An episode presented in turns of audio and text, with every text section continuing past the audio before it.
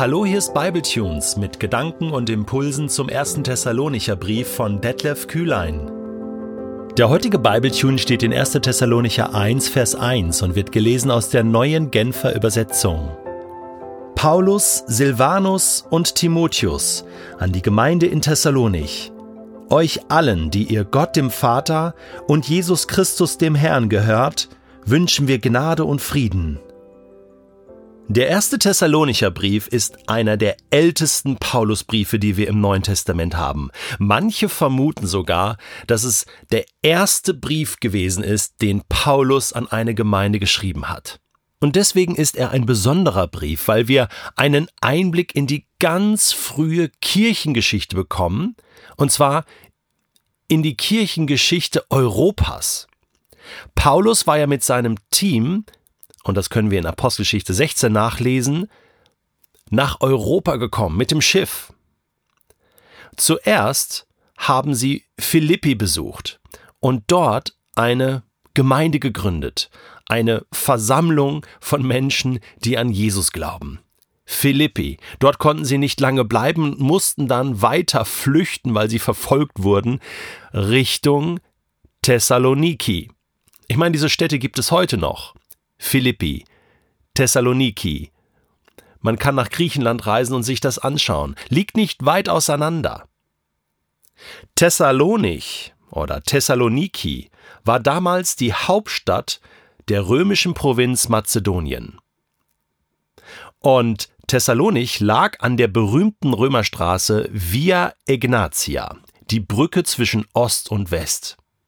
Und deswegen ist es kein Zufall, dass Paulus die römischen Straßen benutzt hat, um dann zur nächstgrößten Stadt zu kommen, um dort das Evangelium von Jesus den Menschen zu bringen.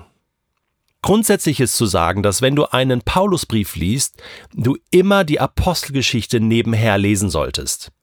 Denn die Apostelgeschichte und die Paulusbriefe, die ergänzen sich. Man hat sozusagen dann eine komplette Biografie des Apostels. Und man sieht einiges, was äh, geschichtlich passiert ist in der Apostelgeschichte und es ergänzt sich durch die Informationen, die wir in den Briefen finden.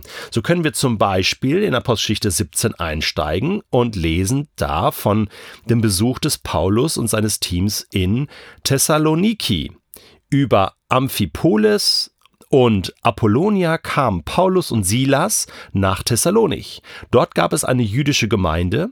Wie es seine Gewohnheit war, ging Paulus als erstes in ihre Synagoge, wo er an drei aufeinanderfolgenden Sabbaten, also drei Wochen lang, zu den Versammelten sprach. Er öffnete ihnen das Verständnis für die Aussagen der Schrift, die vom Leiden und Sterben des Messias und von seiner Auferstehung von den Toten sprechen, und zeigte ihnen, dass das alles nach Gottes Plan so kommen musste. Und deshalb, so sagte er, ist der Jesus, den ich euch verkünde, niemand anders als der Messias, von dem die Schrift spricht. Einige der jüdischen Zuhörer ließen sich überzeugen und schlossen sich Paulus und Silas an. Außerdem kamen zahlreiche Griechen zum Glauben, die sich zur Synagogengemeinde hielten, sowie eine ganze Reihe von Frauen aus der oberen Gesellschaftsschicht. Das war ja auch schon in Philippi so, wo diese Purpurkrämerin, Geschäftsfrau Lydia zum Glauben gekommen war. Auch hier also kommen Menschen zum Glauben. Wir sind in Europa, das ist ja auch unsere Geschichte und es ist deswegen so spannend dahin zu schauen, dass hier ein, ein messianischer Jude das erste Mal überhaupt in der Geschichte europäischen Boden betritt und was bringt er mit? Das Evangelium, die Nachricht von Jesus, dem Messias. Und Menschen kommen in Griechenland zum Glauben, eine Gemeinde entsteht und Paulus, so lesen wir in der Apostelgeschichte, reist dann weiter mit seinem Team. Es geht dann nach Athen, auch eine bekannte äh, Geschichte, die dort äh, stattfindet, die äh, Hauptstadt Griechenlands. Und dann später äh, geht es dann weiter nach Korinth, Apostelgeschichte 18. Und da heißt es in Apostelgeschichte 18, Vers 5, als dann Silas und Timotheus von Mazedonien kommend in Korinth eintrafen, konnte Paulus die ganze Zeit über mit der Verkündigung fortfahren. Pünktchen, Pünktchen. Wichtig ist hier die Info, Silas und Timotheus kommen von Mazedonien und treffen Paulus in Korinth. Warum ist das wichtig? Weil erstens wir gerade gelesen haben, dass Silas, also Silvanus, das ist der Silas, und Timotheus, die zu Paulus Team gehören, äh, die Gemeinde in Thessalonich grüßen lassen. Die waren nämlich dabei. Ja, und die sind mit Paulus dann aus Thessalonich damals geflohen, sind nach Athen und im Thessalonicher Brief, dazu kommen wir noch, berichtet Paulus dann, hey, ich habe Timotheus und anscheinend auch Silas zu euch zurückgeschickt, weil ich mir Sorgen um euch gemacht habe. Das heißt, die beiden sind wieder zurück nach Mazedonien, also nach Thessalonich und haben die Gemeinde besucht und haben natürlich einiges zu berichten gehabt. Dazu kommen wir noch. Und hier in Apostelgeschichte 18 erfahren wir, dass sie jetzt zurückgekommen sind und Paulus berichten, was sie in Thessalonich erlebt haben. So eine spannende Geschichte. Und eigentlich geht es genau darum im Thessalonicher Brief, um diese, um diesen Teamgedanken, von Silas, Timotheus, Paulus. Paulus war kein Einzelkämpfer. Und es geht um die große Leidenschaft, nämlich das Reich Gottes. Die Gemeinde von, von Menschen, die an Jesus glauben, weltweit, hier in Europa, hier in Thessalonich. Und was passiert da?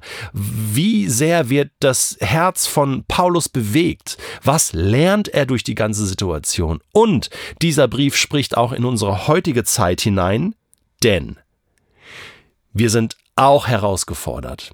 Wir haben auch in unserer Zeit große Herausforderungen, sowohl theologischer Art als auch gesellschaftlicher Art. Und das war genau gleich damals in Thessalonich. Und wir können aus dem Brief hier von Paulus so viel lernen für uns persönlich, für unsere Kirchen und Gemeinden, unsere Kleingruppen. Menschen, die mit Jesus unterwegs waren, schon vor 2000 Jahren, die ihm vertraut haben, ihm geglaubt haben, haben es geschafft, haben Dinge überwinden können, haben sich gewehrt und haben vor allen Dingen eins gemacht, sie haben ihre Mitmenschen in ihrem Umfeld geliebt mit einer göttlichen Liebe. Das ist das Größte, was der Thessalonicher Brief uns sagen will. Die Gemeinde in Thessalonich war ein Vorbild für alle Kirchen und Gemeinden in ganz Achaia und Mazedonien. Hey, so eine Motivation, so ein Vorbild, das wollen wir uns nicht entgehen lassen.